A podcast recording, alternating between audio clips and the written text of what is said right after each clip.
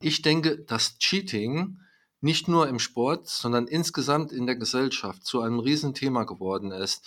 Ähm, man braucht sich nur anzuschauen, was in der Werbung alles behauptet wird. Man braucht sich nur anzuschauen, was an Berichten über zum Beispiel den aktuellen Ukraine-Konflikt kommt. Ich habe den Eindruck, insgesamt wird es mit der Wahrheit nicht mehr so ernst genommen. Und das ist ein ganz grundsätzliches Problem, was natürlich im Sport jetzt besonders wehtut, was aber meiner Meinung nach insgesamt in der Gesellschaft zum Thema werden muss. Hier ist Schachgeflüster. Hallo liebe Schachfreunde, herzlich willkommen zur 130. Ausgabe von Schachgeflüster. Mein Name ist Michael Busse und ich unterhalte mich in diesem Podcast mit Persönlichkeiten des deutschsprachigen Schachsports. Und zu diesen Persönlichkeiten gehört auf jeden Fall auch mein nächster Gast. Er ist 150-facher Bundesligaspieler, 20-facher saarländischer Landesmeister und besiegte einmal sogar Viktor Kortschneu. Von 2011 bis 2017 amtierte er als Präsident des Deutschen Schachbundes und zeitweilen auch als Vizepräsident des Weltschachverbandes FIDE. Heute beschäftigt er sich gerne mit Schachgeschichte.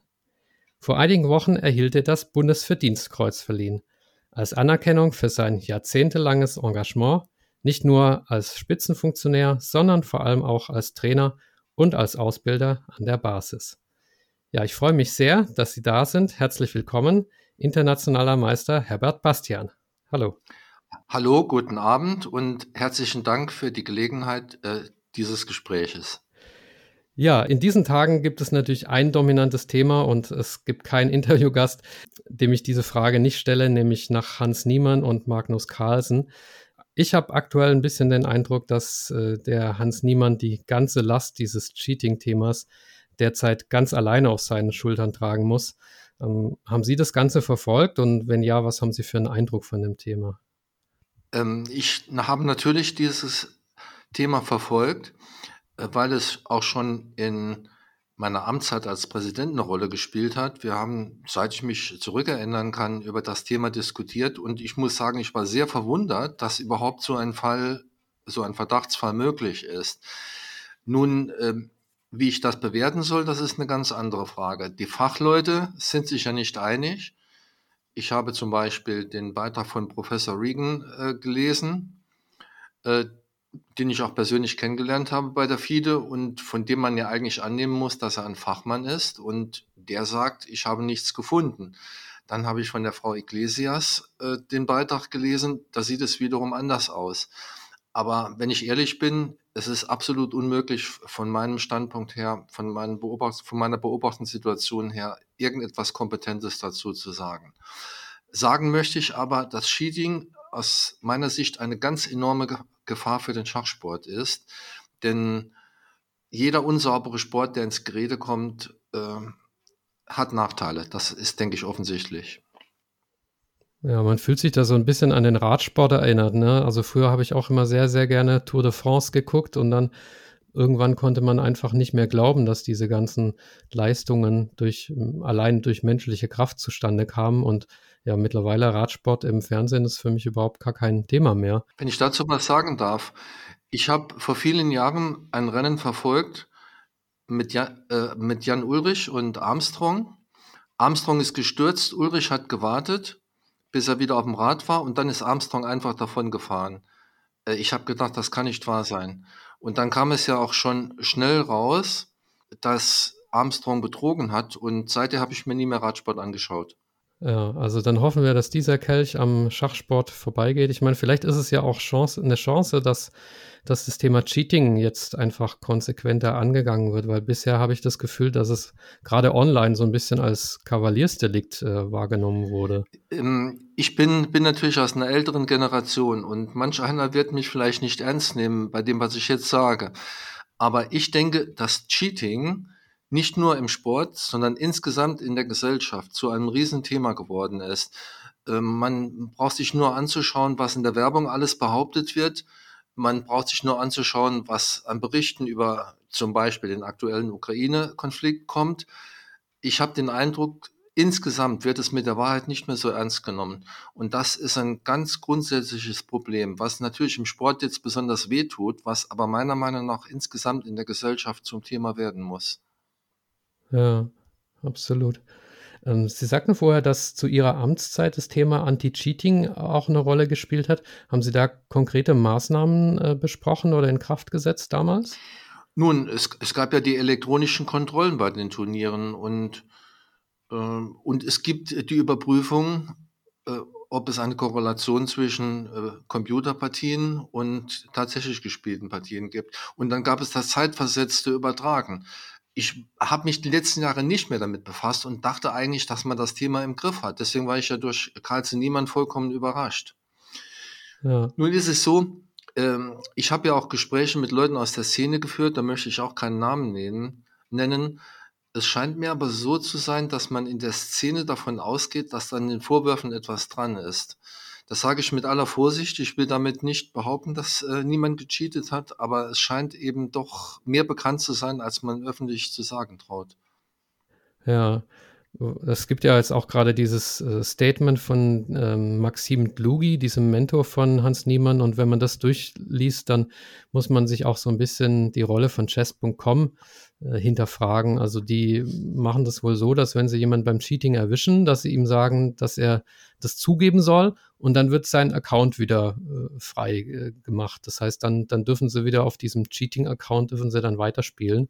Ups. Ähm, da habe ich mich auch gewundert, so ein bisschen. Ups, das habe ich nicht mitbekommen. Also, dann würde ich vom Thema Cheating gerne zu dem äh, Spieler Herbert Bastian kommen. Von diesen eingangs erwähnten Erfolgen fand ich besonders den Sieg gegen Viktor Korchnoi äh, beeindruckend und bemerkenswert, den sie 1981 in Baden-Baden erzielt haben. Wie ist Ihnen das denn geglückt? Das, das war eine ganz merkwürdige Geschichte. Äh, die ist auch ziemlich irrational gelaufen. Ich habe mich den ganzen Morgen auf Italienisch vorbereitet. Äh, das ist kein Witz, obwohl es allgemein bekannt war, dass Kotschneu äh, Französisch spielt, aber ich hatte irgendwie das Gefühl, er könnte gegen mich Italienisch spielen. So, und dann komme ich ans Brett und dann spielt Kotschneu E7, E6.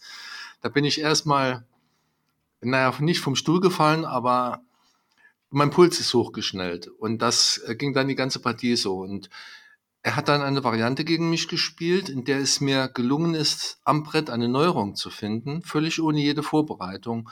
Und diese Neuerung hat sich tatsächlich als stichhaltig erwiesen. Und äh, er hat kein gutes Konzept dagegen gefunden. Ich konnte einen Druck ausüben und diesen Druck aufrechterhalten. Und er hat dann irgend, äh, Kotschner hat dann irgendwann ungenaue Züge gemacht, so dass mein Vorteil sich immer weiter vergrößert hat. Dann kam es zu einer Hängepartie und äh, es war klar, dass ich eine Figur gewinnen werde. Und ich habe dann bis nachts um vier etwa analysiert und um neun Uhr ging die Partie weiter. Ich war völlig unausgeschlafen und natürlich ängstlich, dass ich irgendwo die Partie noch ähm, versaue. Und fast hätte es Gott tatsächlich geschafft, mir noch eine Falle zu stellen. Er hat seine Bedenkzeit bis auf ein paar Sekunden ablaufen lassen und hat dann blitzschnell gezogen, um mich zu einem übereilten Zug zu verleiten. Und wenn ich diesen übereilten Zug gemacht hätte, dann wäre er Putt gewesen. Aber äh, ich habe erstens habe ich es gesehen und zweitens hat er ein bisschen überzogen mit diesem Verführungsversuch. Er hat im allerletzten Moment dann die Bedenkzeit überschritten und dann war die Sache gegessen. Ja. Aber es war wirklich ein von vorne bis hinten redlich verdienter Sieg und vollkommen am Brett erarbeitet. Ja, gegen einen mit allen Wassern gewaschenen Gortschneu. Und das war ja seine Hochzeit eigentlich, ne? 81. Das war ja äh, drei Jahre nach dieser berühmten WM gegen Karpov mit dem Joghurt. Also. Ja, war schon ein bisschen über sein Maximum. Man hat das gemerkt. Er hat auch eine zweite Partie verloren ähm, in dem Baden-Baden-Turnier. Und man hat gemerkt, dass er nicht mehr so ganz äh, der schreckliche Viktor ist, wie man ihn kannte. Aber für mich war Viktor Kortschner mein ganz, ganz großes Schachidol. Ich hätte es niemals für möglich gehalten, dass ich äh, gegen ihn bestehen könnte.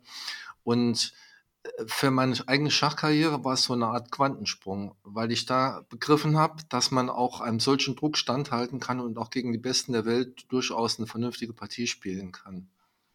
Es gibt auch noch eine schöne Geschichte von einem, der wirklich der Beste äh, der Welt war, nämlich Boris Baski, dem sie eine Eröffnungsvariante gezeigt haben. Wie hat sich das denn zugetragen? Ja, das war in der Bundesliga. Ähm, da hat übrigens auch das Baden-Badener Turnier 1985 eine Rolle gespielt. Ich spiele ja schon seit 1968 immer den geschlossenen Sizilianer. Äh, begeistert wurde ich durch Boris Baski, durch seinen Wettkampf gegen Geller.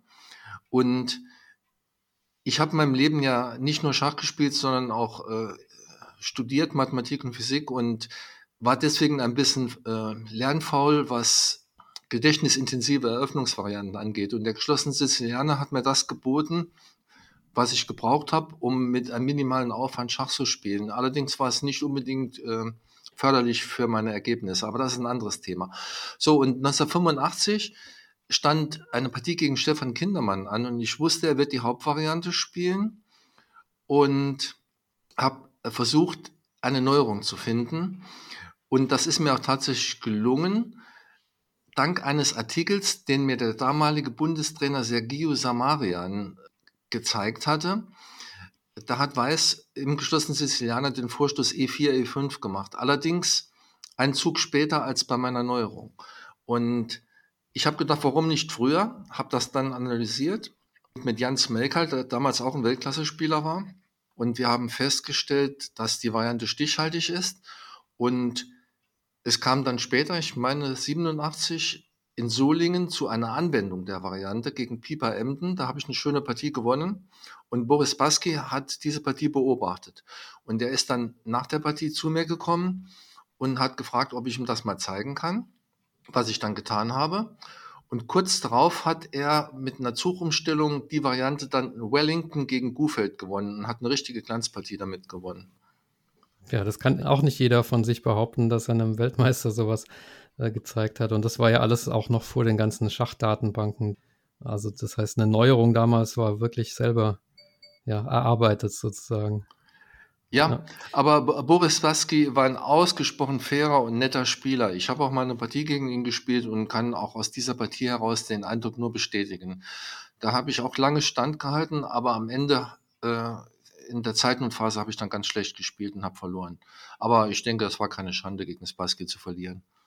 Nee, absolut nicht. Sie haben ja den IM-Titel und äh, ich habe mal im Internet ein bisschen recherchiert. Da gibt es ein 29-seitiges Porträt über Sie aus dem Jahr 2008 ähm, betitelt mit Herbert Bastian, der Weg nach oben. Also das war noch vor ihrer DSB-Präsidentschaft.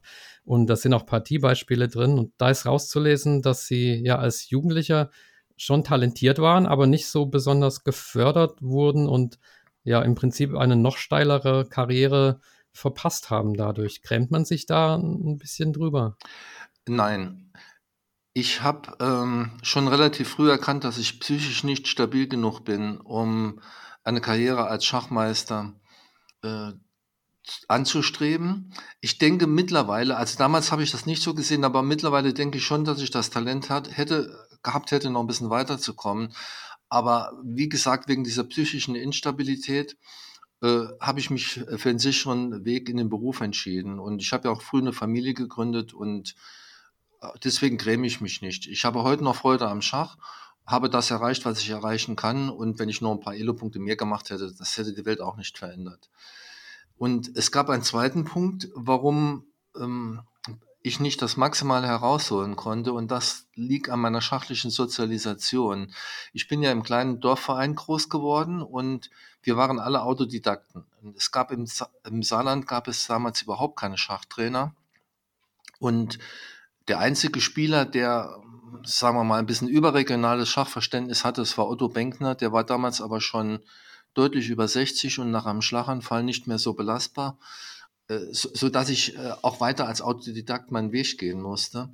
Und die Literatur, die ich damals verarbeitet hatte, war überwiegend äh, Literatur von Kurt Richter, von dem Scharfrichter aus Berlin.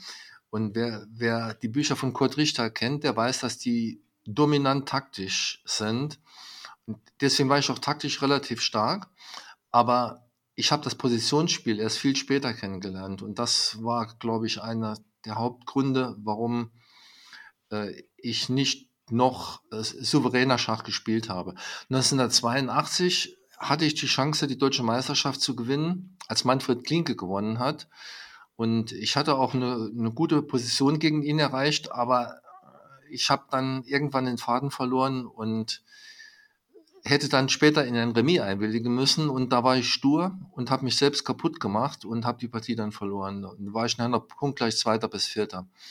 Aber wenn die schachliche Sozialisation etwas anders gelaufen wäre, dass ich schon früher so die Geheimnisse des Positionsspiels verarbeitet hätte, wie, das heute, wie ich das heute äh, kann, dann denke ich, wäre vielleicht noch ein bisschen mehr drin gewesen. Aber ich wäre nie ein Weltklasse-Spieler geworden. Ja, Hauptsache Schach macht Spaß, egal welche ja. Titel. Ja, Sie haben äh, ihr, Ihre Heimat oder Ihren, Ihr Heimatland Saarland angesprochen und ich muss auch den äh, Namen Ihres ersten Vereins vortragen. Aljechin Emmersweiler. Ich finde es immer schön, wenn Vereine kreative Namen haben. Ähm, wir hatten im Vorfeld besprochen, dass wir auch noch mal ein bisschen tiefer das Thema Schach im Saarland beleuchten, äh, weil Sie da ja auch als Trainer und als Ausbilder ähm, tätig sind. Wie ist es denn um den Schachsport in, im Saarland aktuell äh, bestellt? Aktuell ist es sehr schlecht um den saarländischen Schachsport bestellt. Und also die Aussichten für die Zukunft sehe ich auch momentan nicht so rosig ich will vielleicht ein bisschen ausholen. In den 50er Jahren war das Saarland ja, ich glaube, bis 1. Januar 57 eigenständig und durfte an drei Schacholympiaden teilnehmen. Helsinki 1952, Amsterdam 54 und Moskau 56. Und in Amsterdam gelang es damals sogar sensationell, die zweitstärkste Schachnation Jugoslawien zu schlagen.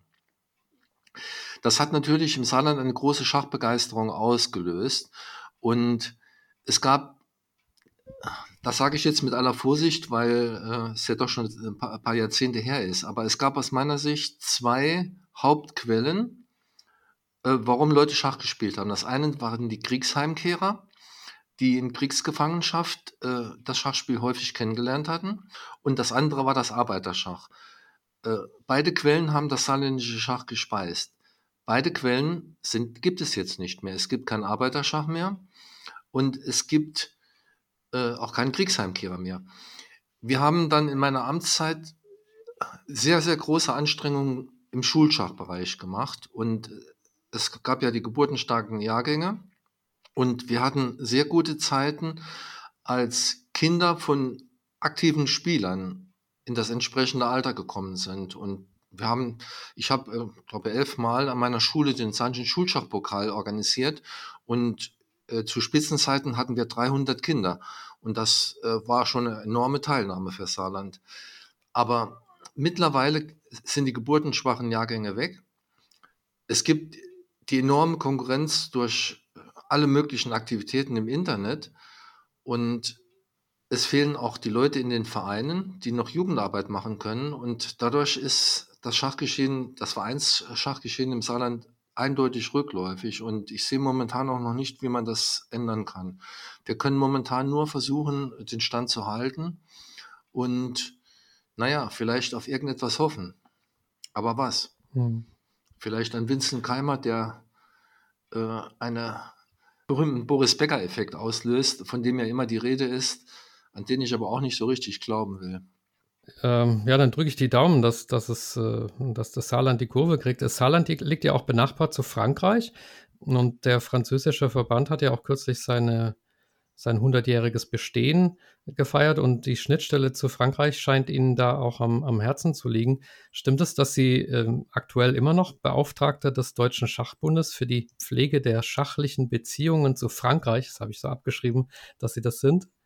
Ja, ja, ich, ich bin es erstmalig geworden dieses Jahr. Äh, die Beziehungen zu Frankreich, ähm, die sind anderer Natur. Ich wohne, also mein Heimatort, es liegt direkt an der französischen Grenze. Und mein Vater war eigentlich Franzose und hat später die deutsche Staatsbürgerschaft angenommen. Ich habe aber von daher immer schon eine gewisse Affinität zu Frankreich gehabt und dann hat sich eben im Zusammenhang mit dem 100-jährigen Jubiläum des französischen Schachverbandes eine Möglichkeit ergeben. Aber das, wenn, wenn Sie das möchten, kann ich das mal kurz schildern, wie das zustande gekommen ist. Ja, gerne. Gut. Äh, es kam ja schon zur Sprache, dass ich jetzt in, den Letz-, in der letzten Zeit mich zunehmend mit Schachgeschichte beschäftige. Und ich habe äh, im vorletzten Jahr äh, Frank Hoffmeister kennengelernt. Das ist ein ein äh, Professor, der bei der EU in Brüssel arbeitet, der sehr schachbegeistert ist für Schachgeschichte. Und äh, er schreibt ein Buch, das wird demnächst bei McFarland erscheinen. Und über dieses Buch sind wir ins Gespräch gekommen. Und da haben wir die Idee entwickelt, eine Konferenz für Schachhistorik, äh, Schachhistoriker zu organisieren. Und da das Jubiläum 100 Jahre französischer Schachverband anstand, haben wir die Idee entwickelt, das in Paris zu machen. Leider ist das dann durch äh, die Covid-Pandemie unmöglich geworden. Und dann haben wir das Konzept geändert und eine achtstündige Online-Konferenz gemacht mit äh, Referenten aus acht verschiedenen Ländern, äh, führen, alles führende Schachhistoriker. Und diese Konferenz wurde organisiert von, von Frank Hofmeister, mir und von Jean-Olivier Leconte. Jean-Olivier Leconte lebt in Paris und betreibt eine Webseite über das Café de la Regence. Aha, ja. er, er hat zwei, zwei dicke Bücher verfasst, wo er alle Texte, die irgendwie zugänglich sind über dieses Café, publiziert hat. Und das Ganze hat sich zu einer sehr produktiven Zusammenarbeit ausgestaltet. Wir haben dann im letzten, nein, in diesem Jahr, im Februar, ein Buch über diese Konferenz veröffentlicht, was leider nicht so, äh, wie mal sagen, sich verbreitet, wie wir es uns gewünscht hätten. Das liegt wahrscheinlich daran, dass es äh, französisch und englischsprachig ist. Aber in diesem Buch sind äh, Beiträge von führenden Schachhistorikern auf wirklich dem Stand der Forschung. Und da sind auch viele neue Ergebnisse publiziert. Und letzten Endes hat dieses Ereignis dann dazu geführt, dass man mich vom Deutschen Schachbund gefragt hat, ob ich Beauftragter für deutsch-französische Beziehungen machen möchte. Und ich habe mal zugestimmt, aber es hat bisher noch nicht viele, allzu viele Aktivitäten in dem Zusammenhang gegeben. Aber ich äh, weiß, dass Sie in Bezug auf Schachgeschichte noch an einem anderen französischen Projekt sozusagen gerade arbeiten, äh, bezogen auf einen französischen Schachspieler aus dem späten 18. Jahrhundert. Ich glaube, da äh, möchten Sie sicherlich, oder ich glaube, da äh, es stock ich. Ja, Sie sprechen das Chappé-Projekt an. Ja, genau, ja. Gut. Äh, da könnte ich jetzt natürlich stundenlang drüber reden, aber ich versuche es einfach mal. Und unterbrechen Sie, Sie mich bitte, wenn ich zu langatmig bin. Sie müssen jetzt ein 700 Seiten langes Buch, das Sie äh, gerade schreiben, müssen Sie jetzt in ein paar Minuten zusammenfassen. Ne? Ja, das werde ich schon schaffen. Also, Ausgangspunkt war das Jahr 1966. Da habe ich als junger Spieler ein Endspiel zwei Springer gegen Bauer kennengelernt. Das berühmte Troitsky-Endspiel. Und ich habe mich damals mit dem Endspiel befasst und es blieben offene Fragen, da gehe ich jetzt nicht so sehr ins Detail und das hat mich immer wieder beschäftigt. Und dann wollte ich auf einer A-Trainer-Fortbildung, so um das Jahr 2014, 15, wollte ich mal über dieses Endspiel berichten und da habe ich mich erinnert, dass Harald Ballo auf seiner Webseite einen Bericht über das Chappé-Manuskript publiziert hat und in, die, und in diesem Manuskript ist erstmalig die Theorie des erwähnten Endspiels formuliert worden. So, und das war der Ausgangspunkt. Ich wollte dann äh, mir das Manuskript besorgen. Das ist äh, nach einigen Hürden gelungen. Und habe mir dann die Frage gestellt, wer könnte dieser Chappé gewesen sein? Im 18. Jahrhundert kennt man ja hauptsächlich zwei Spieler. Jetzt könnte ich Sie ja mal fragen, wen Sie da nennen würden. Oh Gott. Oh Gott. Ein Scherz. Okay, also Stammer, Philipp Stammer. Was ist mit Philidor? Ist das... Und dann Philidor natürlich, Ach, richtig. Immerhin ja. ein. Ja, und äh, es, es, gibt, es gibt dann weitere Bücher, aber als ich mit meinen Forschungen anfing, wusste ich ja auch gar nichts. Und ich habe das alles auch erst nach und nach lernen müssen. Gut, und äh, man kennt Philidor und denkt, Philidor äh, hat alles so überstrahlt, dass es außer Philidor nichts gab. Aber wer war dieser Chappé? Und wenn man sich dieses Manuskript dann anschaut, es sind 523 Seiten vollgespickt mit Endspieltheorie und das auf höchstem Niveau. Und dann denkt man sich, wer, wer war das? Wer könnte das gewesen sein? Und der Name Chappé scheint ein Pseudonym zu sein. Der Dr. Jean Manerat, das ist ein französischer Schachbuchsammler, hat versucht herauszufinden, wer, es, wer diese Person war, was ihm nicht gelungen ist. Mir ist es übrigens auch nicht gelungen und anderen auch nicht. Und ich habe aber bei der ersten Sichtung des Manuskripts schon den Verdacht gehabt, dass es ein Mathematiker gewesen sein muss, weil das Wort Korollär auftaucht, auf Deutsch Korollar. Und Korollar ist eine Rechenregel, die aus einem mathematischen Theorem, also aus einem wichtigen Lehrsatz abgeleitet ist. Das wusste ich vom Mathematikstudium und ich kannte diesen Begriff nur von der Mathematik her. So, und deswegen lag der Verdacht nahe, es muss ein Mathematiker, es könnte ein Mathematiker gewesen sein.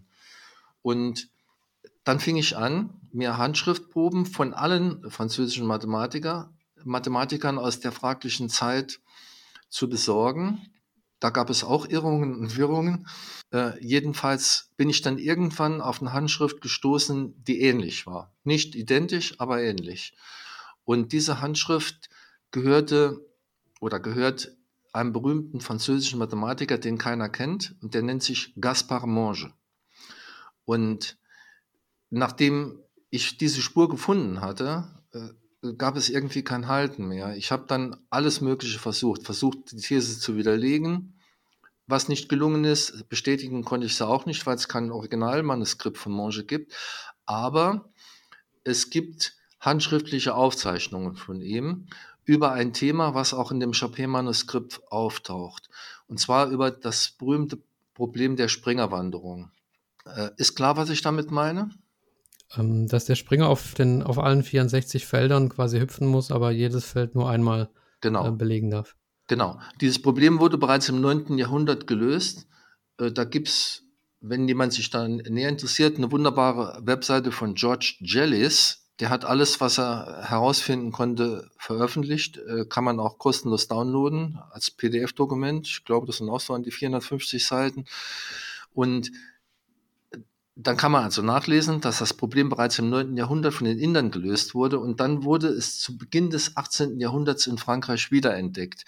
Ich habe inzwischen herausgefunden, natürlich auch durch äh, entsprechende Quellen, die das schon mal erwähnt haben, dass ein berühmter Mathematiker namens Brooke Taylor, das war ein englischer Mathematiker, diese Aufgabe zwei französischen Mathematikern gestellt hat. Wie er auf das Problem gestoßen ist, ist nicht bekannt. Fakt ist aber, da liegt mir auch ein Brief vor, dass er zwei französische Mathematiker, äh, Moivre und Montmort, mit äh, diesem Problem konfrontiert hat. Die haben Lösungen entwickelt und es wurden dann drei Lösungen in einem Buch über mathematische Spielereien von Jacques Ozanam im Jahr 1725 publiziert. Von diesem Buch gab es mehrere Ausgaben und um das Jahr 1751 herum hat auch Leonhard Euler in Berlin von diesem Problem erfahren. Euler hat sich dann über viele Jahre hinweg mit der Sache beschäftigt. Da gibt es noch Originalaufzeichnungen, äh, die in St. Petersburg noch archiviert sind. Und 1766, äh, nein, Euler hat sein, seine Ergebnisse 1759 vor der Preußischen Akademie der Wissenschaften vorgetragen und sie wurden schriftlich aber erst 1766 publiziert und 67 in Frankreich.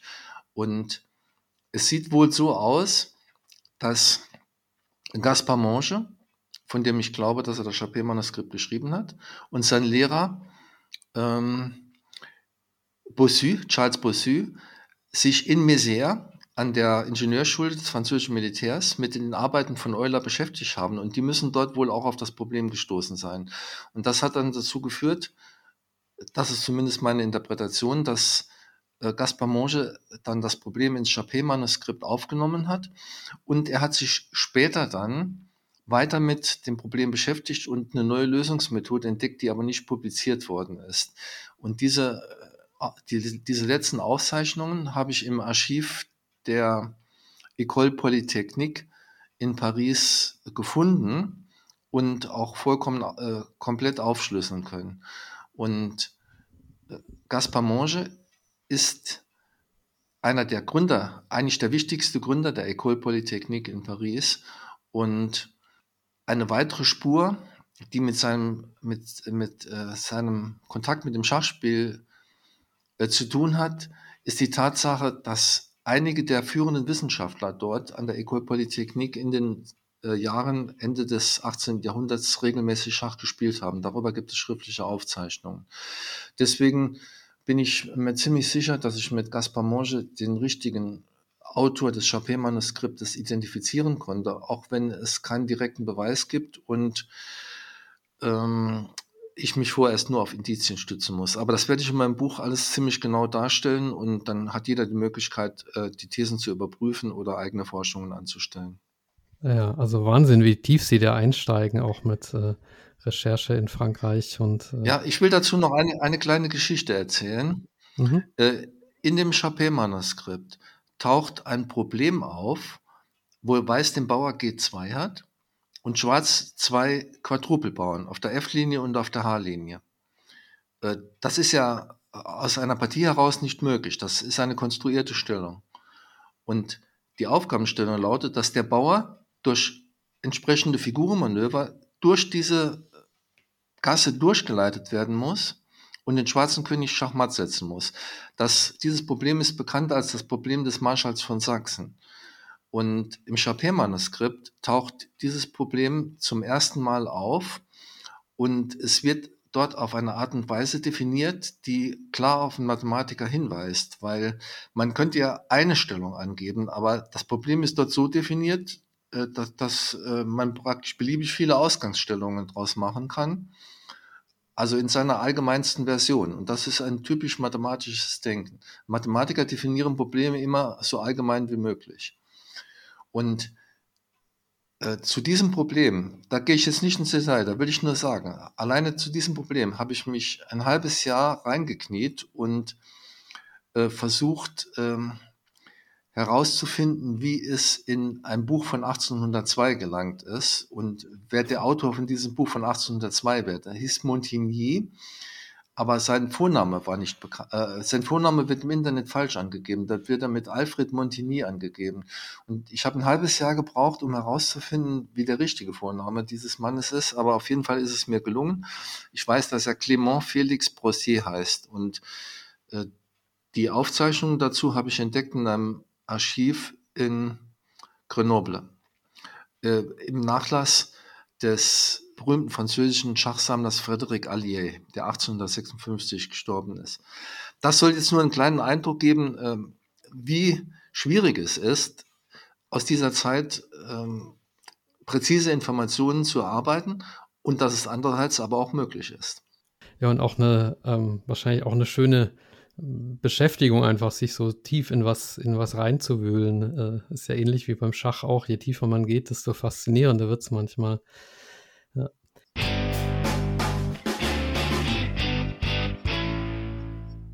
Hallo, liebe Schachfreunde. An der Stelle möchte ich einen Hinweis auf meine beiden Partner geben, und zwar einmal die Schachakademie Chessamy. Wie ihr wisst, bekommt ihr 10% Verkaufsermäßigung auf die Kurse von Chessamy. Zum Beispiel gibt es dort äh, Eröffnungskurse und auch äh, Kurse zum Mittelspiel und Endspiel für verschiedene Spielstärken. Und für mich sind das die besten Kurse, die es im deutschsprachigen Markt gibt, aber bildet euch da gerne selber ein Urteil. Und die zweite Ressource, die ich euch ans Herz legen möchte, ist AimChess. AimChess hat einen bestimmten Algorithmus, mit dem es eben ähm, Motive und Auffälligkeiten aus euren Online-Partien erkennt, die ihr bei Chess.com, Leadchess oder Chess24 spielt und in dem Dashboard könnt ihr dann euch durch verschiedene Tools klicken und Situationen nochmal nachspielen, die ihr, die nicht so gut geklappt haben in eurer Partie und ähm, bekommt da auch individuelle Tipps basierend auf euren Spielerlebnissen. Mit dem Code SCHACH30 bekommt ihr da auch 30% auf den ersten Monat, wenn ihr euch für das kostenpflichtige Abo entscheidet. Und jetzt zurück zur Folge.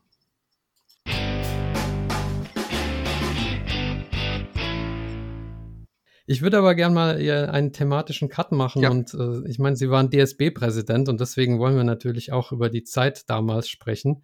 Und ich habe mir den Einstieg so überlegt, dass wir vielleicht erstmal über die Wahlen sprechen, weil Sie haben ja 2009 schon mal kandidiert und dann sind da unterlegen dem Amtsinhaber Robert von Weizsäcker. 2011 hat es dann geklappt. 2013 wurden Sie ohne Gegenkandidat bestätigt und 2015 war dann ja ein aufregender Bundeskongress in Halberstadt. Und da hat es vorher auch schon so ein bisschen rumort. Alle vier Vizepräsidenten sind ihnen da ähm, abhanden gekommen. Und besonders mit ähm, Michael Langer, der hier ja auch schon im Podcast zu, zu Gast war, äh, gab es äh, die eine oder andere äh, Differenz. Sie haben dann auch von einer Diffamierungskampagne damals gesprochen. Ähm, ja, turbulente Zeit. Was, was war da los damals? Oder wie ist Ihr Blick äh, heute auf, das, auf diesen, diesen Kongress und die Streitigkeiten im Vorfeld? Hm. Ich würde, äh, ich würde sagen, es gab äh, verschiedene Ursachen. Einmal gab es einen, äh, einen internen Machtkampf, aber auf den möchte ich nicht näher eingehen, weil äh, ich diese Dinge ruhen lassen will. Eine Hauptquelle äh, der Streitigkeiten war die Frage, ob der deutsche Schachbund Garry Kasparov oder den amtierenden Präsidenten Kirsam Ilyumchinov äh, unterstützt. Ich war damals einen ganz massiven Druck ausgesetzt, öffentlich für Garry Kasparov Wahlkampf zu machen. Und das habe ich aus mehreren Gründen abgelehnt. Erstens schon mal gab es ein ganz klares Statement der Landesverbände, dass der Deutsche Schachbund neutral bleibt. Das war, ich glaube, am 30. Mai 2014 in Frankfurt auf, Haupt, auf einer Hauptausschusssitzung gab es eine Abstimmung. Etwa 70 Prozent haben sich dafür ausgesprochen, dass der Deutsche Schachbund neutral bleibt. Daran habe ich mich gehalten. Es gab allerdings im Präsidium eine, das leider nur aus fünf Personen bestand, gab es drei, die der Meinung waren, ich soll trotzdem für Gary Kasparov Wahlkampf machen. Und äh, das habe ich abgelehnt. Äh, das war wohl einer der Hauptgründe, warum ich unter Druck geraten bin. Ich will aber auch erklären, warum ich das nicht gemacht habe. Im Jahr 2013 äh, gab es in Tallinn einen FIDE-Kongress. Und bei diesem FIDE-Kongress gab Gary Kasparov eine Wahlkampfparty, auf der bekannt gegeben wurde, dass Ignatius Leon, bis dato Executive Director bei Ilyumchinov, in das Team Kasparov wechseln wird. Und das muss ich sagen, fand ich ein bisschen abstoßend, weil ich der Meinung bin, dass es nicht korrekt ist, wenn man in einer laufenden Amtsperiode, wenn man noch in der Verantwortung steht, sagt, ich gehe in ein anderes Team, ich werde jetzt noch meine Arbeit fertig machen, äh, trete aber für ein anderes Team an. Das war der eine Punkt. Das fand ich nicht äh, besonders überzeugend. Dann wurde im Jahr 2014, im Januar, von der New York Times ein Vertrag zwischen Ignatius Leon und Gary Kasparov veröffentlicht, äh, wobei festgehalten wurde, dass Leon zehn Stimmen von asiatischen Föderationen für Kasparov äh, einwerben soll und dafür war die Zahlung einer Summe von 500.000 Dollar verabredet, einer Organisation, die unter der Kontrolle von Leon stand. Und das hat für mich ganz klar den Geruch von Stimmenkauf gehabt und war für mich ausschlaggebend, warum ich gesagt habe, ich werde öffentlich neutral bleiben und nicht mich in diesen Wahlkampf persönlich einmischen, weil ich auch äh, meinen persönlichen Ruf äh, dadurch gefährdet gesehen habe. Hm. Konnten Sie das damals schon so sagen oder war das, äh, ist das jetzt sozusagen? Das war bekannt. Hm. Es war alles schriftlich vorhanden, aber es hat niemand interessiert in Deutschland, im, im Bereich des Deutschen Schachbundes. Ja. Aber wer mich kennt, weiß, dass ich absolut korrekt bin und ich habe auch meinen Rücktritt angeboten, wenn man mich zwingt, unter diesen Umständen für Kasparov Wahlkampf, öffentlich Wahlkampf zu machen. Weil man äh, möchte, muss auch berücksichtigen, dass ich äh, Beamter bin und äh, dass an mich besondere Maßstäbe angelegt werden. Und wenn man weiß, was im Sport alles passiert ist, wollte ich kein persönliches Risiko eingehen, um meinen hm. Ruf zu beschädigen. Ja, nachvollziehbar. Es gab damals aber auch Kritik an einem anderen Thema, und zwar, ähm, dass Sie zu wenig delegieren würden und zu vieles selbst machen würden. Können Sie damit was anfangen heutzutage? Das ist Unsinn. Äh, diese Kritik kommt, äh, aber äh, natürlich kann ich was damit anfangen. Aber äh, ich bin nun einmal jemand, der, wenn er eine Arbeit übernimmt, äh, auch versucht, diese Arbeit ordentlich zu machen äh, wenn Sie sich mal anschauen, was in meiner Amtszeit alles gelaufen ist, äh, dann werden Sie feststellen, dass der Deutsche Schachbund an vielen Fronten sehr erfolgreich war. Und das war nicht, weil ich mich überall eingemischt habe, sondern weil ich diese Leute habe arbeiten lassen. Was ich allerdings getan habe, ich habe Interesse an ihrer Arbeit gezeigt. Ich war sehr vielen Veranstaltungen, habe mich über alles informiert und habe äh, auch versucht, die Leute zu motivieren. Vielleicht, was man mir vielleicht vorwerfen könnte, ist, dass ich mehrere deutsche Meisterschaften im Saarland ausgetragen habe. Das habe ich aber nicht gemacht, weil ich mich darum gerissen habe, sondern weil keiner der Landesverbände bereit war, damals eine äh, deutsche Meisterschaft zu übernehmen.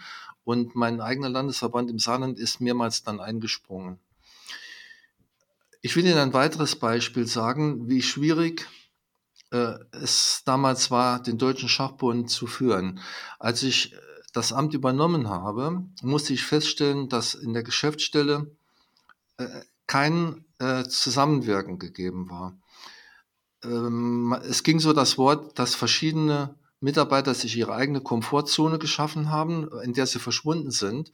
Und da bin ich natürlich ein bisschen unangenehm geworden. Ich habe zum Beispiel darauf bestanden, dass regelmäßig Dienstbesprechungen stattfinden und habe mir dann berichten lassen, was in diesen Dienstbesprechungen äh, tatsächlich für Themen zur Sprache gekommen sind.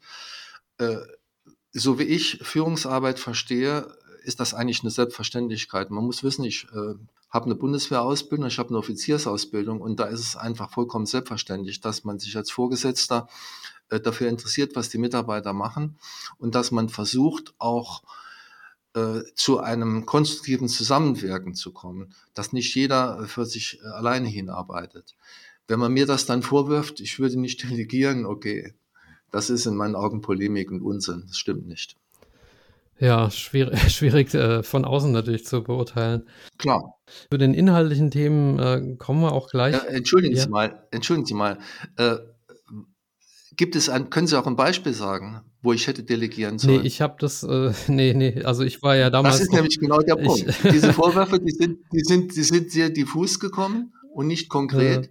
Und damit, äh, damit kann, kann sich alles so nichts dahinter ja. verbergen. Nee, ich habe auch einfach nur gefragt, ob Sie da was anfangen können. Ich habe das ja auch nur aus dem Internet irgendwie aufgeschnappt. Damals war ich ja auch selber im, im Schach noch gar nicht tätig ich wo wollte das, das Thema Wahlen, wollte ich aber nochmal ähm, weiterspinnen, bevor wir zu den äh, Inhalten ihrer, ihrer Arbeit kommen damals. Und zwar ähm, 2017 gab es ja dann die Wahl, äh, wo ja. ja sie in Anführungszeichen abgewählt worden sind, wo Ulrich Krause dann der Präsident des Deutschen Schachbundes wurde. Und ich habe mir da nochmal genau die Stimmenverteilung angeguckt. Im ersten Wahlgang, da ähm, hat der Ulrich Krause 99 zu 71 Stimmen erreicht äh, bei zahlreichen Nein-Stimmen und Enthaltungen auch. Und ähm, auf der Homepage des Schachbundes steht folgendes: Während Herbert Bastian die Wahl als entschieden ansah, Krause zur Wahl gratulierte und sich beim Versammlungsleiter abmeldete, wurde nach einer Beratung ein zweiter Wahlgang vorbereitet, weil Krause nicht die absolute Mehrheit erreicht hatte. So, und da gewann dann Krause. Ich frage mich im, ähm, im Nachhinein, haben Sie ähm, da vielleicht zu früh schon nach dem ersten Wahlgang die Flinte ins Korn geworfen? Hätten Sie da von den Nein-Stimmen vielleicht noch jemand bewegen können oder war das damals für Sie dann einfach gegessen? Äh, ja, wir sind ja nicht im Kindergarten. Die Leute haben ganz klar äh, Krause gewählt. Er hatte die Mehrheit. Und ich muss ehrlich sagen, ich war wirklich der Meinung, dass die Wahl entschieden ist.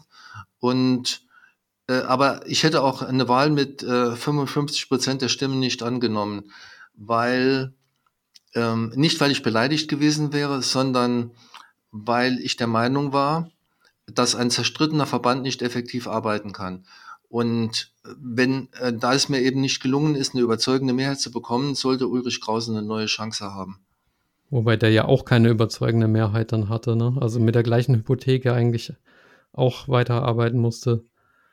Ja, äh, aber Ulrich Krause ist ein solider Arbeiter und es hat zwar jetzt sehr viele Veränderungen gegeben. Ich äh, möchte das jetzt nicht beurteilen, ob gut oder schlecht.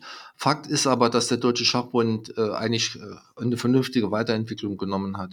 Und insofern äh, denke ich, war es richtig, dass ich den Weg frei gemacht habe, dass was Neues passiert. Ja. War es für Sie damals trotzdem ein Schlag ins Gesicht? Ich meine, man. Nein, ich ja habe das erwartet. Es war mir klar, dass ich die Wahl verlieren werde. Okay. Ich habe ja mitbekommen, was über die Monate hinweg gelaufen ist. Es gab eine äußerst unschöne Geschichte. Äh, es war verabredet, dass ich am Abend äh, vor der Wahl im Arbeitskreis der Landesverbände noch einmal äh, Rede und Antwort stehe und meine Kandidatur begründe. Und fünf Minuten bevor dieser Wahl stattfindet, bevor dieser Termin stattfinden sollte, ist der Termin abgesagt worden und da war mir klar, dass die Wahl entschieden ist. Ich hatte also keine Möglichkeit mehr bei den Landesverbänden aufzutreten. Okay, Sie meinen, die Absage war im Prinzip ähm, ja, vom, vom gegnerischen Lager sozusagen ein taktischer. Ja gut, man, man wollte eine Veränderung und äh, vielleicht war es ja auch die richtige Entscheidung. Ja. Ich habe in den sechs Jahren natürlich sehr, sehr, sehr hart gearbeitet und habe hab auch viel von meiner Gesundheit äh, investiert und äh, einen gespaltenen Verband zu führen, da, damit habe ich mich überfordert gesehen. Ja. Es gab ja auch während ihrer Amtszeit Konflikte, wo sie jetzt gar nicht beteiligt waren, sondern, sondern zwischen anderen. Ne? Also Arkadi Neidic versus äh, den Bundestrainer Uwe Böhnsch oder Thomas Luther äh, mit äh, Dorian Rogozenko. Also da braucht man ja auch schon viel Frustrationstoleranz, um sowas zu moderieren und zu managen. Ne?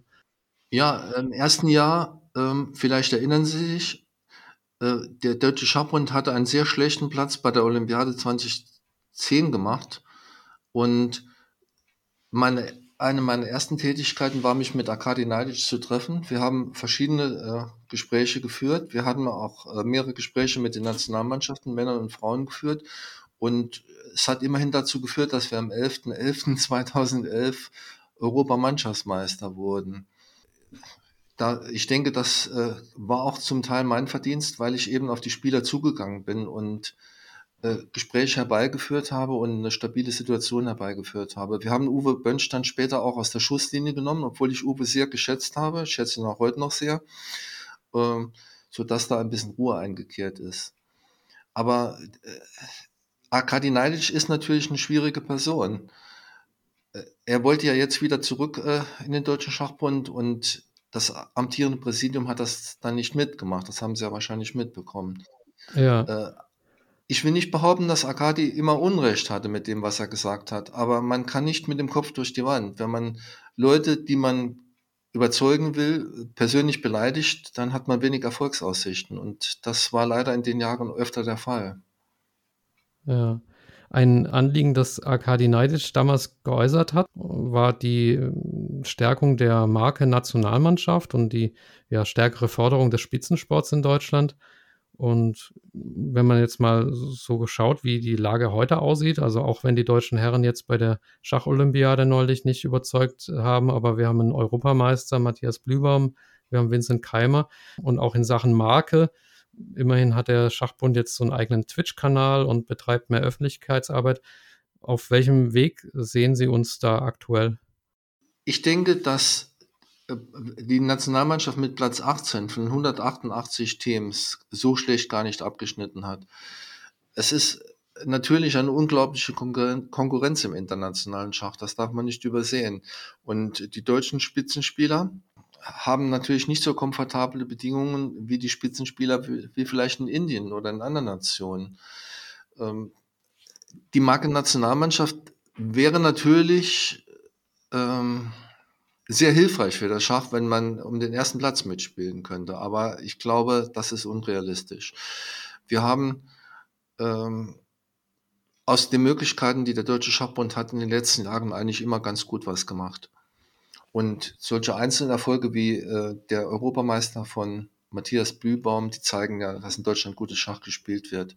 Aber es gibt viele Föderationen auf der Welt, über 180, und da kann nicht immer nur Deutschland vorne sein. Das ist halt leider so.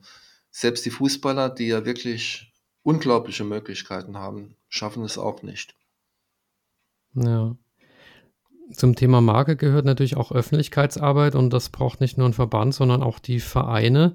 Und äh, auch zu ihrer Amtszeit war das Thema Zukunft der Vereine oder Vereinssterben auch schon ein Thema. Und äh, gerade jetzt so nach Corona ist die Gefahr, dass viele Schachvereine einfach an Überalterung sterben. Sie hatten das vorher, vorher im Saarland ja auch ausgeführt. Ähm, was waren damals Ihre Ideen während Ihrer Präsidentschaft und was sind heute die Ideen für, um dem zu entgegnen? Nun, ähm, das Vereins Leben ist ja eine Sache der Landesverbände. Da hat der Deutsche Schachbund nicht direkt Zugriff drauf. Das, das wäre ja auch völlig unmöglich. Wir haben 16 Bundesländer, jedes hat völlig andere Traditionen und ganz andere Möglichkeiten. Ähm, ich hatte natürlich gehofft, dass über eine Stärkung des Arbeitskreises der Landesverbände äh, sich innerhalb der Landesverbände Ideen und Kooperationen entwickeln. Aber das hat sich als eine Illusion herausgestellt. Also so Best Practices sozusagen, oder? Bitte? So Best Practices, dass man das austauscht, oder wie hätte das aussehen Ja, können? ja, ja, genau. Ja, es hat ja viele, viele Aktivitäten gegeben. Es gibt, es gab viele, es gab die Vereinskongresse der deutschen Schachjugend zum Beispiel. Die waren ja auch mit von mir äh, initiiert. Dann, was ich sehr gerne gehabt hätte, was aber leider bis heute nicht gelungen ist, ist ein Verbandsprogramm. Weil ich der Meinung bin, dass äh, man die Energien besser bündeln kann, wenn man sich zu gemeinsamen Zielen verabredet und versucht, diese Ziele auch tatsächlich zu erreichen. Aber so ein Verbandsprogramm gibt es doch jetzt. Meines Wissens. Also das so, so ein Aufgeschrei. Äh, ich weiß, dass, ich weiß dass, dass irgendwann mal darüber diskutiert worden ist, aber in meiner Amtszeit ist es, äh, gab es mehrere Anläufe. Ich habe ja schon äh, bei der ersten Kandidatur, Kandidatur 2009 gesagt, wir brauchen ein Verbandsprogramm, aber das ist eigentlich strikt abgelehnt worden und äh, da geht's schon los. Wenn man nicht gemeinsame Ziele hat, dann kann man auch nicht gemeinsam wachsen. Ja. Äh, also meines Wissens. Ich weiß, dass es jetzt Diskussionen gegeben hat, aber ich habe das aktuelle Verbandsprogramm noch nicht gelesen. Das, das wäre dann jetzt eine Kenntnislücke bei mir. da muss ich, muss ich mich sofort informieren. Ja, also meines Wissens gibt es das, wobei teilweise auch nur Überschriften drinstehen. Also das noch gefüllt werden muss, muss sozusagen mit Zielerreichung und äh, Ziel, Zielbeschreibung und Zielerreichung. Ja, natürlich muss man, muss man sich auch ähm, vergewissern, dass man Teilziele erreicht hat und muss eventuell den Kurs korrigieren. Das gehört natürlich zu einem Programm dazu. Ja. Aber wenn das, wenn das jetzt wirklich der Fall ist, dann habe ich ja doch noch eine späte Frucht geernt, äh, erzeugt, würde ich mal sagen. Weil das, da habe ich mich jahrelang darum bemüht, äh, ein Verbandsprogramm in die Diskussion zu bringen und auch zu einem Ergebnis zu bringen. Ja, ja, ja man muss es halt auch umsetzen, ne? nicht nur aufschreiben. Das ist ja. der andere Teil. Ja, und, und da, Sie haben ja die Frage gestellt, Vereinsleben, ja. ja. Ich denke, sowas muss in einem Verbandsprogramm drinstehen und dann muss, äh, muss es auf Verbandsebene umgesetzt werden. Das ist die Theorie. Aber wie sieht die Praxis aus? Haben wir überhaupt noch die Leute? Und äh, durch die Veränderung, durch die Corona-Pandemie ist vieles schwieriger geworden. Der, äh, der Verband hat Mitglieder verloren viele Mitglieder gehen auch nicht mehr in den Verein, weil sie Angst haben. Und dann ist das Leben noch insgesamt anstrengender geworden. Und äh, es gibt immer weniger Funktionäre, die bereit sind, sich ein ganzes Leben für einen einzigen Sport einzusetzen. Also zumindest ist das meine Erfahrung. Ja, ja also ich meine, es gibt auch Positivbeispiele, ne? wenn man jetzt guckt, äh, Schachturniere, also Over-the-Board-Turniere auch, habe ich den Eindruck, dass die in letzter Zeit äh, sehr, sehr gut besucht werden, zum Beispiel. Das ist richtig. Äh, insofern ähm, gibt es einen Strukturwandel. Was das für das Vereinsleben bedeutet, ist mir noch nicht klar. Aber das Vereinsleben, wie wir es von früher kennen, ist wahrscheinlich nicht wiederzuholen. Jedenfalls nicht mehr in, der Fülle. Ja, die Zeit wird es äh, zeigen. Also ähm, auf jeden Fall ist es wichtig, Ideen zu sammeln weiterhin. Ein anderes Thema, der, dessen Wichtigkeit Sie immer betont haben während Ihrer Amtszeit, war das Thema Frauenschach und die damit verbundenen Chancen. Auch da äh, gefragt, ja, warum war Ihnen das Thema äh, damals so wichtig und wo stehen wir heute aus Ihrer Sicht? Nun, ähm, wenn man 9% Frauenanteil hat, oder wir hatten damals nur 8%, wenn ich mich richtig erinnere, äh, dann ist das einfach zu wenig. Dann ist die Hälfte der Bevölkerung vernachlässigt. Und mein, mein Gedanke damals war, wenn es gelänge, Frauen für Schach zu interessieren und sie in die Vereine zu holen, dass das äh, vielleicht das Vereinsleben nochmal verbessern könnte. Aber ich habe massiv unterschätzt, dass eben dass das Verein, die Vereine nicht besonders attraktiv für Frauen waren. Es gibt sicher heute Gegenbeispiele, aber äh, diese Widerstände waren da. Andererseits habe ich dort das größte Wachstumspotenzial gesehen. Und dann ist es ja auch so, dass die, unsere Frauen international ja mittlerweile ganz gut abschneiden. Bei der Olympiade haben sie, glaube ich, Platz 10 gemacht von 162 Föderationen. Setzplatz war 8. Also sie haben ganz gut abgeschnitten und äh, sorgen damit ja auch für positive Schlagzeilen. Das ist im Frauenbereich leichter zu erreichen als im Männerbereich. Das war auch einer der Gedanken. Was aber nach wie vor schwierig ist, wenn man äh, sich das Schulschach anschaut, äh, ab einem bestimmten Alter verlieren die Mädchen zum Teil das Interesse am Schach. In Grundschulklassen hat man oft einen höheren Mädchenanteil. Ich mache ja selber auch noch Schulschach-HGs, aber das, äh, der Mädchenanteil wird dann später geringer. Das Problem ist noch nicht wirklich gelöst. Ja. In Deutschland haben wir immerhin Elisabeth Peetz, äh, die ja auch sehr viel bewirkt hat. Aber anscheinend reicht das noch nicht aus. Vielleicht brauchen wir wirklich mal eine Frau, die um die Weltmeisterschaft direkt mitspielt. Wo, wobei die Elisabeth Petz ja auch schon Weltmeistertitel geholt hat, muss man fairerweise sagen. Ja, und, und ich glaube, ähm, man, man muss einfach eine Sensibilität für die, für die Wichtigkeit des Themas haben und ähm, auch sofort einschreiten, wenn es irgendwelche sexistischen Bemerkungen oder sowas gibt.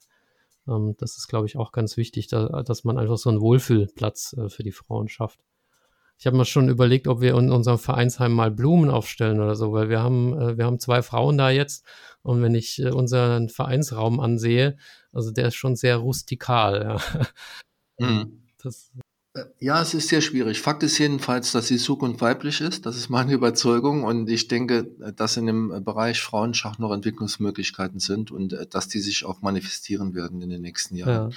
Nur in meiner Amtszeit waren wir noch nicht so weit. Ich habe ja ganz massiv äh, dafür geworben, eine weibliche Vizepräsidentin zu bekommen. Das ist dann ja auch erst nach mir gelungen, unter Ulrich Krause, aber dann äh, hat es nicht lange gehalten. Das wissen Sie ja, die Geschichte mit ja, Bergholz. gab äh, Rücktritte. Und, aber ähm, wir waren damals fünf Personen im Präsidium und ich hatte den Vorschlag gemacht, dass wir zwei, Vize, äh, zwei Personen dazunehmen, zwei Vizepräsidenten dazunehmen und eine davon ein, eine Position muss von einer Frau besetzt werden, damit niemand sein Amt aufgeben muss. Aber ich bin da auf Widerstände gestoßen, die waren nicht aufzubrechen. Der Michael Langer war dagegen.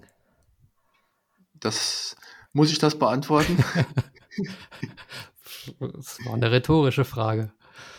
Ja, Michael Langer äh, war nicht dafür, sagen wir mal so. okay. Aber ich möchte auch betonen, äh, dass mein äh, Verhältnis mit Michael Langer zumindest mal aus meiner Sicht ausgeglichen ist. Wir haben uns ausgesprochen über die damalige Zeit und sind nicht verfeindet. Das ist doch äh, in diesen Zeiten auch schon mal, auch schon mal ein wichtiger Status.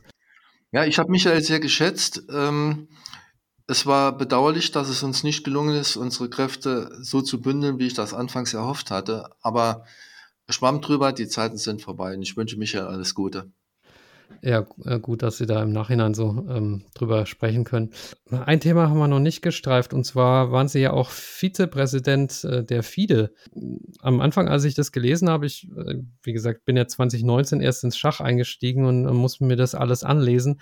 Da war ich schon sehr verwundert, weil der äh, Schachbund hatte ja bekanntermaßen nicht die besten Beziehungen zur FIDE, haben Sie ja auch ähm, vorher erklärt. Und der, äh, vor Ihrer Zeit hat der Schachbund die FIDE sogar mal verklagt, habe ich gelesen. Und ähm, wie kam es denn dazu, dass Sie dann ähm, Vizepräsident dort wurden? Mm, äh, der Schachbund hat die FIDE nicht verklagt, sondern das kam aus dem Team äh, Karpov-Kasparov. Es ging damals um die Kandidatur von Karpov als Vizepräsident, die, wenn ich mich recht erinnere, sogar durch Dvorkovic annulliert worden ist. Und äh, damals wurde Iljum Schinov ja 2010 wieder vom sowjetischen Schachverband benannt, durch Druck von oben. So, und dagegen wurde geklagt und der Deutsche Schachbund hatte sich an dieser Klage beteiligt. Ähm, übrigens war, waren die Landesverbände darüber nicht informiert. Das war eine Sache, die mir damals auch persönlich sehr sauer aufgestoßen ist. Als ich dann Präsident wurde, wurde ich äh, bei der FIDE äh, damit konfrontiert, dass die FIDE behauptet hat, der Prozess hätte über eine Million, ich glaube es waren 1,4 Millionen Euro gekostet, weil damals äh, die FIDE mit Gutachten überflutet worden ist, rechtlichen Gutachten. Und man wollte einen Teil des Geldes vom Deutschen Schachbund zurückhaben. Das war für mich natürlich international ein ganz grauenhafter Start. Und ich habe dann viele Gespräche geführt und letzten Endes ist es gelungen, äh, diese Sache zu befrieden. Und die FIDE hat aber signalisiert, dass man den Deutschen Schachbund wieder gerne dabei hätte, weil man den Deutschen Schachbund als eine wichtige Schachföderation geschätzt hat und äh, der Meinung war, dass man die Konfrontation beilegen sollte. Und man hat dann eine Anfrage an mich gerichtet, ob ich bereit wäre, als Vizepräsident zu kandidieren. Äh, da war zunächst mein Präsidium dagegen.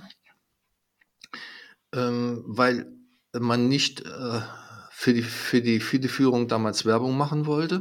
Und ich habe dann auch gesagt, ich bleibe neutral, aber warten wir mal ab, was, wie die Wahlen laufen. So, und als dann Ilumschinow in Tromsø mit überwältigender Mehrheit gewählt worden ist, ist man nochmal auf mich zugekommen, hat mich gefragt, ob ich bereit wäre, jetzt als Vizepräsident zu kandidieren. Ohne jegliche Verpflichtung. Ich musste also vorher keinen Wahlkampf machen. Es ist auch kein Geld gezahlt worden, was mal in den Raum gestellt wurde. Und da habe ich mich dann äh, entschieden, mich der Kandidatur zu stellen. Ich muss dazu sagen, dass das amtierende Präsidium äh, dagegen war. Ich hatte allerdings äh, schon im Vorfeld mit vielen führenden Schachfreunden in Deutschland, die sich international ein bisschen auskannten und die international auch engagiert waren, besprochen und habe weit überwiegend äh, den Wunsch gehört, dass ich mich, wenn die Möglichkeit besteht, der Wahl stellen soll, weil man allgemeiner äh, Meinung war, dass es für das deutsche Schach besser ist, wenn der deutsche Schachbund mit der FIDE zusammenarbeitet und nicht gegen die FIDE arbeitet. So, mhm. und dann kam es zur Wahl und äh, Makropoulos hat dafür gesorgt, äh, dass die Wahl dann, äh, hat also meine, meine Wahl empfohlen und das hat dann dazu geführt, dass ich mit knapper Mehrheit gewählt worden bin. Mhm. Welche inhaltlichen Akzente konnten Sie da setzen während Ihrer Zeit als Vizepräsident bei der FIDE? Gut, ähm, es ist, äh, wenn, man, wenn man die Verhältnisse bei der FIDE kennt, ist es als Vizepräsident nicht so einfach. Aber ich habe hau hauptsächlich dafür geworben, dass Veranstaltungen nach Deutschland kommen. Und das ist ja auch gelungen. Wir hatten die Blitzschach- und Schnellschach-Weltmeisterschaft, die äh, durch meine Initiative nach Berlin gekommen ist. Und als ich dann 2017 abgewählt wurde, haben wir das Kandidatenturnier bekommen. Die FIDE wollte unbedingt meine Wiederwahl unterstützen und ähm, da habe ich auch ein ganzes Jahr dafür gearbeitet. Ich habe also bei allen Sitzungen immer wieder dafür geworben und die FIDE hat sich dann entschieden, dass das Kandidatenturnier, ich glaube es war Anfang 2018, äh, dass das nach Berlin kommt. Aber äh, es hat dann trotzdem nicht mehr dazu geführt, dass ich gewählt worden bin, weil man hat das in, innerhalb von Deutschland hat man das äh, damals nicht so richtig zu schätzen gewusst. Aber äh, jedenfalls ist es so, dass das jetzige Präsidium ja die konstruktive Zusammenarbeit mit der FIDE fortgesetzt hat. Und das war meiner Meinung nach auch die richtige Entscheidung.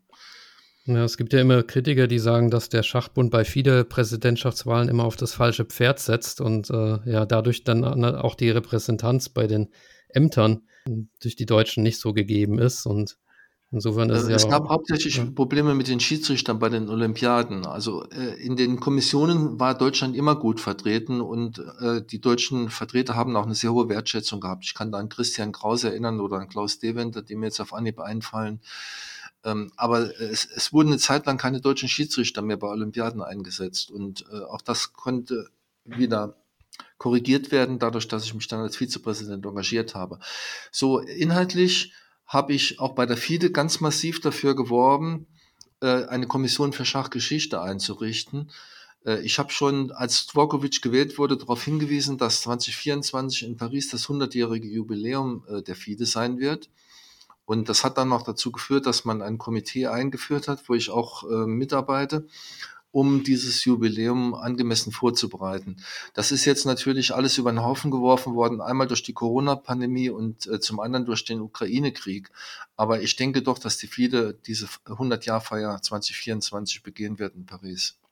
Mhm. Und ich bin jetzt auch wieder vorgeschlagen worden vom Deutschen Schachbund für die Kommission für Schachgeschichte in der FIDE, aber die ist, soweit ich weiß, noch nicht benannt worden. Und ich habe gelesen, dass die FIDE gerade irgendwie äh, nachforscht, ob sie nicht einen eigenen Präsidenten vergessen hat und, äh, ja, und da aufgefordert hat, dass man äh, Dokumente einschickt oder so. Können Sie das nochmal? Ja, das ist umstritten. Als äh, 1939 ist wohl ein äh, argentinischer Präsident gewählt worden. Ähm, ich habe jetzt momentan die Einzelnen nicht ganz präsent. Wenn ich mich richtig erinnere, war es so, äh, dass diese Wahl praktisch spontan auf die Tagesordnung gekommen ist. Und die wurde, das wurde dann später von Rüb nicht so anerkannt, von Alexander Rüb, äh, dem holländischen Vizepräsidenten. Ähm, die Wahl hat wohl stattgefunden und der rechtliche Status ist nach wie vor umstritten. Es wurde beim letzten FIDE-Kongress, äh, gab es eine lange Diskussion drüber, aber die hat noch nicht zum abschließenden Ergebnis geführt. Okay, ja, dann lassen wir uns überraschen. Vielleicht äh, werden Sie da ja auch noch tätig in dem. In nee, also äh, nee, da, da werde ich nicht tätig. äh, aber die Argentinier haben natürlich Unterlagen bereitgestellt. Und dann gibt es in Holland gibt es äh, ein Archiv. Ähm, da war ich aber noch nicht tätig. Äh, noch eine Frage zur Schachgeschichte. Ähm, es gibt einen ehemaligen Gast von mir, den Professor Christian Hesse, und der hat ja. unter den Schachhistorikern einen äh, eigenen persönlichen Kritiker, der ihm sogar eine Webseite gewidmet hat mit Edward vermeintlichen Winter. Fehlern. Äh, der Edward Winter, genau. Und ähm, also ich, ich frage mich, äh, also ist das nicht auch sehr dünnes Eis, wenn man sich da so unter Schachhistorikern äh, bewegt? Also guck, wird man da kritisch angeguckt nach dem Motto, hier hast du jetzt einen Fehler gemacht. Also ähm, wenn ich die Webseite so angucke, also der erste Fehler, den dieser äh, Kritiker, der Edward Winter da aufführt, ist, dass auf Seite 399 des Buches von Hesse eine Quellenangabe fehlt. Also da muss ich sagen, wenn er sonst nichts findet. Aber ähm, gemeint ist es wohl eher schon als äh, echte äh, Kritik. Also wie, wie ist da, äh, ist das dünnes Eis da oder ist das jetzt übertrieben? Meine eigene schachhistorische Forschung hat gezeigt, dass die Literatur nur so von Fehlern strotzt. Okay. Ich will Ihnen ein Beispiel geben. Von Napoleon sind drei Partien bekannt. Und der Edward Winter hat zum Beispiel nachgewiesen, dass alle diese drei Partien fake sind. Aha.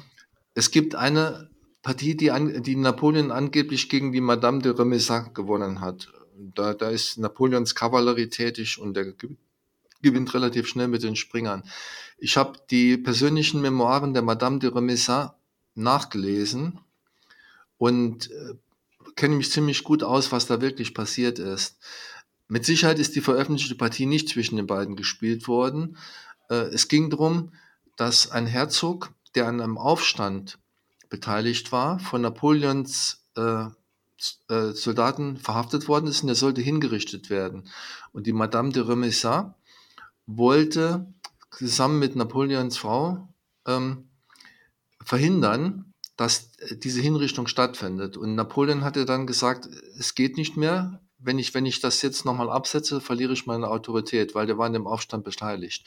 Und um die Frau aufzuheitern, hat er dann mit ihr Schach gespielt und sie beschreibt dann, dass er gar nicht äh, richtig gespielt hat, dass er irgendwie, dass er mit den Zügen irgendwelche Manöver gemacht hat und sie hat sich dann überlegt, ob sie sich äh, beschweren sollen. Dann hat sie gedacht, nein, lass ihn machen, was er will.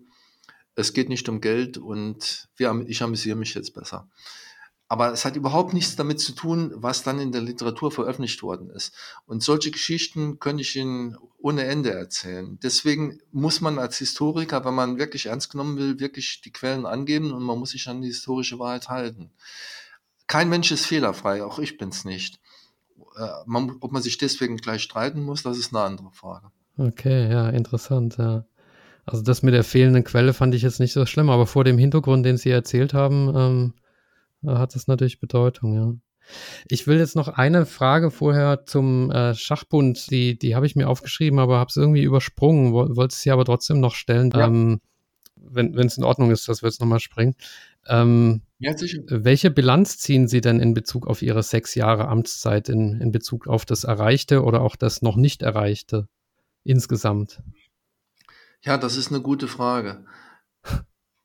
ähm, als ich ähm, antrat, hatte der Deutsche Schachbund sehr schlechte finanzielle Verhältnisse. Daran erinnere ich mich zum Beispiel. Ich kann mich erinnern, dass man bei der Europäischen Schachunion ein Darlehen von 160.000 Euro aufnehmen musste, um zahlungsfähig zu sein, bis dann die Beiträge eingegangen waren als ich äh, aufgehört habe, hatten wir eine sehr gesunde Kasse. Das ist jetzt natürlich nicht mein Verdienst, sondern das Verdienst meiner Schatzmeister. Aber letzten Endes war ich da ja auch beteiligt. Dann hatten wir eine Vorwärtsbewegung im Frauenschach. Ähm, die Idee der Frauenschachkongresse ist 2011 äh, in Wien geboren. Das war ein Vorschlag von mir persönlich. Und der wurde dann von der Deutschen Schachjugend umgesetzt.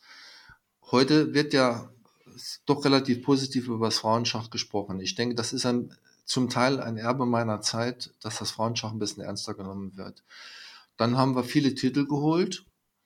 Äh, das würde ich mir auch anrechnen, weil eben diese Gespräche mit den Nationalmannschaften stattgefunden haben und auch zum Teil mit Einzelspielern, äh, die Streit, sodass Streitigkeiten beigelegt worden sind. Und ich hatte auch Glück, dass wir mit UKA einen Sponsor gefunden haben, der äh, die Finanzierung unserer Nationalmannschaften seit vielen Jahren ermöglicht hat. Das haben wir Uwe Bönsch zu verdanken. Aber es ist letzten Endes doch in meine Amtszeit gefallen, sodass ich mir das auch ein bisschen als, äh, äh, als positives Ergebnis aufschreibe. Dann haben wir die Deutsche Amateurmeisterschaft als eine unglaublich erfolgreiche Veranstaltungsreihe gehabt mit über 2000 Teilnehmern jährlich, die dann leider durch die Streitigkeiten mit Dr. Dirk Jordan ähm, ein bisschen ins Gerede gekommen ist. Aber auf jeden Fall war das eine sehr erfolgreiche Zeit und diese Veranstaltung war auch sehr beliebt. Und ich möchte auch erwähnen, dass die deutsche Schachjugend sehr erfolgreich gearbeitet hat. Ich habe mich zwar an vielen Stellen mit ihnen gerieben, weil äh, die deutsche Schachjugend sehr auf ihre Eigenständigkeit gepocht hat. Für mich durchaus nachvollziehbar, aber auf der anderen Seite waren auch die Wünsche der Landesverbände nachvollziehbar, dass äh, da mehr Transparenz herrschen muss. Aber die deutsche Schachjugend hat ja über viele Jahre hinweg und auch heute immer noch äh, mit den deutschen Jugendeinzelmeisterschaften eine wunderbare Veranstaltung ins Leben gerufen, äh, die ihresgleichen sucht. Es waren also insgesamt aus meiner Sicht durchaus fette Jahre für das deutsche Schach. Hm. Und ähm, dann natürlich die Gegenfrage, was hätten Sie sich noch gewünscht oder was konnten Sie nicht umsetzen? Äh, die Zusammenarbeit mit den Landesverbänden hat nicht mehr so gut funktioniert. Äh, da habe ich wohl Fehler gemacht. Und das, obwohl Sie ja eigentlich vorher Sprecher des Arbeitskreises der Landesverbände waren, ne? Ja, ja. Und ich bin ja auch von den Landesverbänden aufgefordert worden, als Präsident zu kandidieren. Allerdings, ähm, wie ich schon äh, zu Beginn gesagt habe, hat der Deutsche Schachbund andere Aufgaben, als die Landesverbände sie haben. Und der Deutsche Schachbund muss das Spitzenschach fördern. Äh, vielleicht habe ich noch einen wichtigen Punkt vergessen, das war die Kooperation mit dem Deutschen Olympischen Sportbund. Wir hatten ja ein Jahr, wo der Deutsch, wo der, äh, das Schachsport aus der Leistungssportförderung gestrichen werden sollte. Ich habe ein Jahr kämpfen müssen und ich habe viele Gesprächstermine gehabt, bis äh, schließlich die Leistungssportförderung äh, doch noch weitergeführt werden konnte. Und es vielleicht eine kleine Episode. Es ging damals darum, dass nur noch Sportarten gefördert werden sollten, die eine sportartspezifische eigenmotorische Tätigkeit aufweisen. Und da kann ich mich an ein Gespräch mit Dr. Michael Vesper und Alfons Hörmann erinnern in Frankfurt, wo ich dann gesagt habe, sagen Sie mir mal, was ist denn die sportartspezifische eigenmotorische Tätigkeit der Schützen? Die machen nur den Finger krumm. Und da habe ich gemerkt, dass es bei Alfons Hörmann geklickt hat. Und das war so, so ein kleiner Wendepunkt. Und der hat dann dazu geführt, dass äh, auch die Politik sich für uns interessiert hat und äh, Schach dann nochmal in der Leistungssportförderung drin blieb, auch wenn wir nicht mehr so viel Geld bekommen haben. Durch Otto Schily war der Schachsport vorher äh, überproportional äh, bedacht worden. Und äh, nach neuen Kriterien war klar, dass wir etwas federn lassen müssen, aber die Förderung ging weiter. Und dass meine Arbeit äh, beim Deutschen Olympischen Sportbund geschätzt worden ist, das können Sie daraus ersehen, dass mir 2017 als erstem Schachsportler die Ehrennadel des Deutschen Olympischen Sportbundes verliehen wurde. Auf Initiative von Alfons Hörmann. Mhm. Man hat also außerhalb äh, des Schachs durchaus äh, meine Arbeit als erfolgreich eingeschätzt. Hm. Das Thema Ehrung haben Sie gerade angesprochen und das war für mich auch so ein bisschen der Ausgangspunkt, ähm, Sie als Interviewgast anzufragen, weil vor einigen Wochen habe ich gelesen, dass Sie noch eine weitere Ehrung bekommen haben und zwar nicht irgendeine, äh, nämlich das Bundesverdienstkreuz. Und soweit ich weiß, ist das ja, ich kenne mich da jetzt mit den Orden nicht aus, aber ähm, ist es nicht sogar das Höchste, was die Bundesrepublik Deutschland vergeben kann oder zumindest im Bereich des Sports? Da habe ich jetzt leider auch eine Wissenslücke. Ich kann, kann mir vorstellen, dass es da auch nochmal Abstufungen gibt. Es, äh, zum Beispiel die, die erfolgreichen Nationalmannschaften, die werden ja vom Bundespräsidenten persönlich geehrt. Aber es ist schon eine sehr hohe Ehrung. Äh, das nehme ich ähnlich wahr, wie Sie es jetzt geschildert haben. Und ich habe mich sehr darüber gefreut Aber ich möchte auch betonen, dass viele Freunde auf Bundesebene äh, reagiert haben und alle haben gesagt, ich hätte es verdient. Also kann es doch nicht ganz falsch gewesen sein. Wie lief denn diese Ehrung genau ab? Also von wem bekamen Sie die und was wofür genau, was wurde Ihnen da mitgeteilt, wofür Sie es bekommen? Gut, ähm, ich war immerhin 24 Jahre Präsident des Saarländischen Schachverbandes und habe beginnend im Alter von 14 Jahren Jugendarbeit gemacht, was ich auch heute noch mache. Äh, immer, immer äh, immer irgendwelche Jugendgruppen, entweder im Verein oder im Schulschach. Und dann war ich natürlich äh, sechs Jahre Präsident des Deutschen Schachbundes, was und vier Jahre Präsident, äh, Vizepräsident der FIDE. Das sind ja alles ehrenamtliche Tätigkeiten, die eine solche Ehrung durchaus rechtfertigen. Ja, also ich wollte die Rechtfertigung gar nicht abstreiten, sondern mehr so fragen, ne, was, also wie dieses Event ablief ja, und, und was, äh, genau. Es wurde, wurden natürlich auch äh, meine sportlichen Erfolge erwähnt. Ich war ja schon als Schachspieler äh, ein Botschafter des Saarlandes, ich will es mal so sagen. Ich habe 27 deutsche Meisterschaften gespielt, das, das ist auch eine Rekordteilnahme, auch wenn ich nicht Erster geworden bin, aber ich habe immerhin mitgespielt, habe selber fünf deutsche Meisterschaften organisiert. All das ist, ist ja auch äh, etwas, was das Saarland bekannt gemacht hat und was bei der Ehrung mit erwähnt worden ist. Ja, und Sie sind auch heute noch als Trainer aktiv oder was, äh, als ja. Ausbilder für Trainer oder was, was genau äh, machen Sie da? Ja gut, ich habe ich hab immer noch eine gültige A-Trainer-Lizenz und äh, kann insofern in der Trainerausbildung eingesetzt werden. Aber ich schreibe ja für Jugendschach, schreibe, schreibe in der Rochade regelmäßig eine Kolumne und dann arbeite ich im Verein als Jugendtrainer und äh, habe zwei Schulschach-AGs. Also ordentlich beschäftigt nach wie vor. Ja, aber langsam, langsam muss ich mal äh, kürzer treten. Ja, Sie haben auch am, am 10. Dezember was zu feiern, nämlich äh, Ihren 70. Geburtstag. Haben Sie irgendwelche Wünsche oder Vorsätze, was das Schachliche angeht? Oder auch darüber hinaus? Naja, ich hoffe, dass ich mein Chapé-Projekt abschließen kann. Äh, mit Ulrich Dier bin ich derzeit dabei, das Layout zu gestalten. Also Ulrich Dier macht das natürlich. Und ich hoffe, dass wir im nächsten Frühjahr äh, drucken können. Und das ist so ein kleines Lebenswerk von mir und dann muss man mal schauen wofür die Energie noch reicht. ja, Herr Bastian, dann sind wir allmählich am, am Abschluss. Also äh, vielen, vielen Dank für diese interessanten Einblicke in verschiedene Themen, also sowohl das äh, Sportfunktionärs-Dasein als auch die äh, schachgeschichtlichen Sachen. Zum Abschluss habe ich ja immer meine meine Lieblingsfrage, nämlich äh, ob wir noch ein Thema vergessen haben oder ob äh, Sie noch irgendwas auf dem Herzen haben, worüber Sie noch sprechen müssen oder was Sie loswerden möchten. Fällt Ihnen dann auch was ein? Eigentlich nicht, außer dass ich mich bei Ihnen sehr herzlich bedanken möchte für die Gelegenheit, dieses Interview mit Ihnen zu führen. Und äh, ich finde es auch großartig, dass Sie diese äh, Website überhaupt betreiben. Also das Schachgeflüster. Dafür meinen herzlichen ja. Dank. Ja, gerne. Dem Dank kann ich mich anschließen, beziehungsweise Ihnen natürlich äh, umgekehrt aussprechen. Vielen Dank für die Zeit und natürlich auch für das, was Sie fürs Schach getan haben und immer noch tun, ob an der Spitze oder auch ganz profan an der Schulschach AG. Also ich habe selber eine Kindergarten AG und ich weiß, ähm, dass es auch ganz schön viel Arbeit ist. Äh, und äh, ja, Sie haben da einen ungeheuren Antrieb über die Jahre gezeigt, der viele andere, glaube ich, auch motiviert weiterzumachen. Deswegen vielen Dank und ja, einen schönen Abend wünsche ich noch. Schönen Abend auch Ihnen. Herzlichen Dank. Tschüss. Tschüss.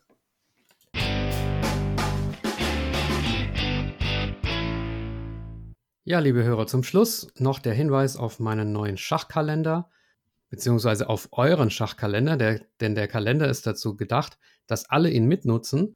Unter schachtermine.com könnt ihr eure Turniere, eure Trainingslager, eure was auch immer für schachliche Veranstaltungen anstehen, eintragen und dann erscheinen die auf dem Kalender.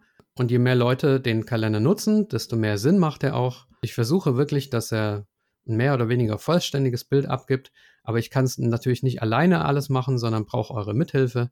Und deswegen die Bitte, schaut einfach mal vorbei, schachtermine.com und tragt eure Veranstaltungen mit ein. Der Kalender ist übrigens kostenfrei und werbefrei. Abschließend wie immer der Dank an alle Personen, die mir auf paypal.me slash Schachgeflüster etwas gespendet haben oder YouTube-Kanalmitglied sind. oder auf patreon.com slash Schachgeflüster eine regelmäßige monatliche Spende zukommen lassen oder Bargeld per Post zugeschickt haben. Ich weiß es wirklich sehr zu schätzen. Dies sind folgende Personen oder Einrichtungen. Andreas Virux, Armin Züger, Benjamin Steinhilber, Dieter Riegler, Frank Rothmann, Friedhelm Küch, Güven Mannay vom interkulturellen Schachverein Satranj Club 2000, Hans aus Berlin, Dr. Joachim Meyer-Brix, Manuel Rüther, Marc Hofmann, Markus Schirmbeck, Oliver Bremer, der mysteriöse Peter, Peter Hug von DSSP, die Schulschachprofis, Peter Schach, die Internetseite schachtraining.de, Sven Ossenberg und Dim Bialuszewski. Ja, bleibt verspielt, euer Michael.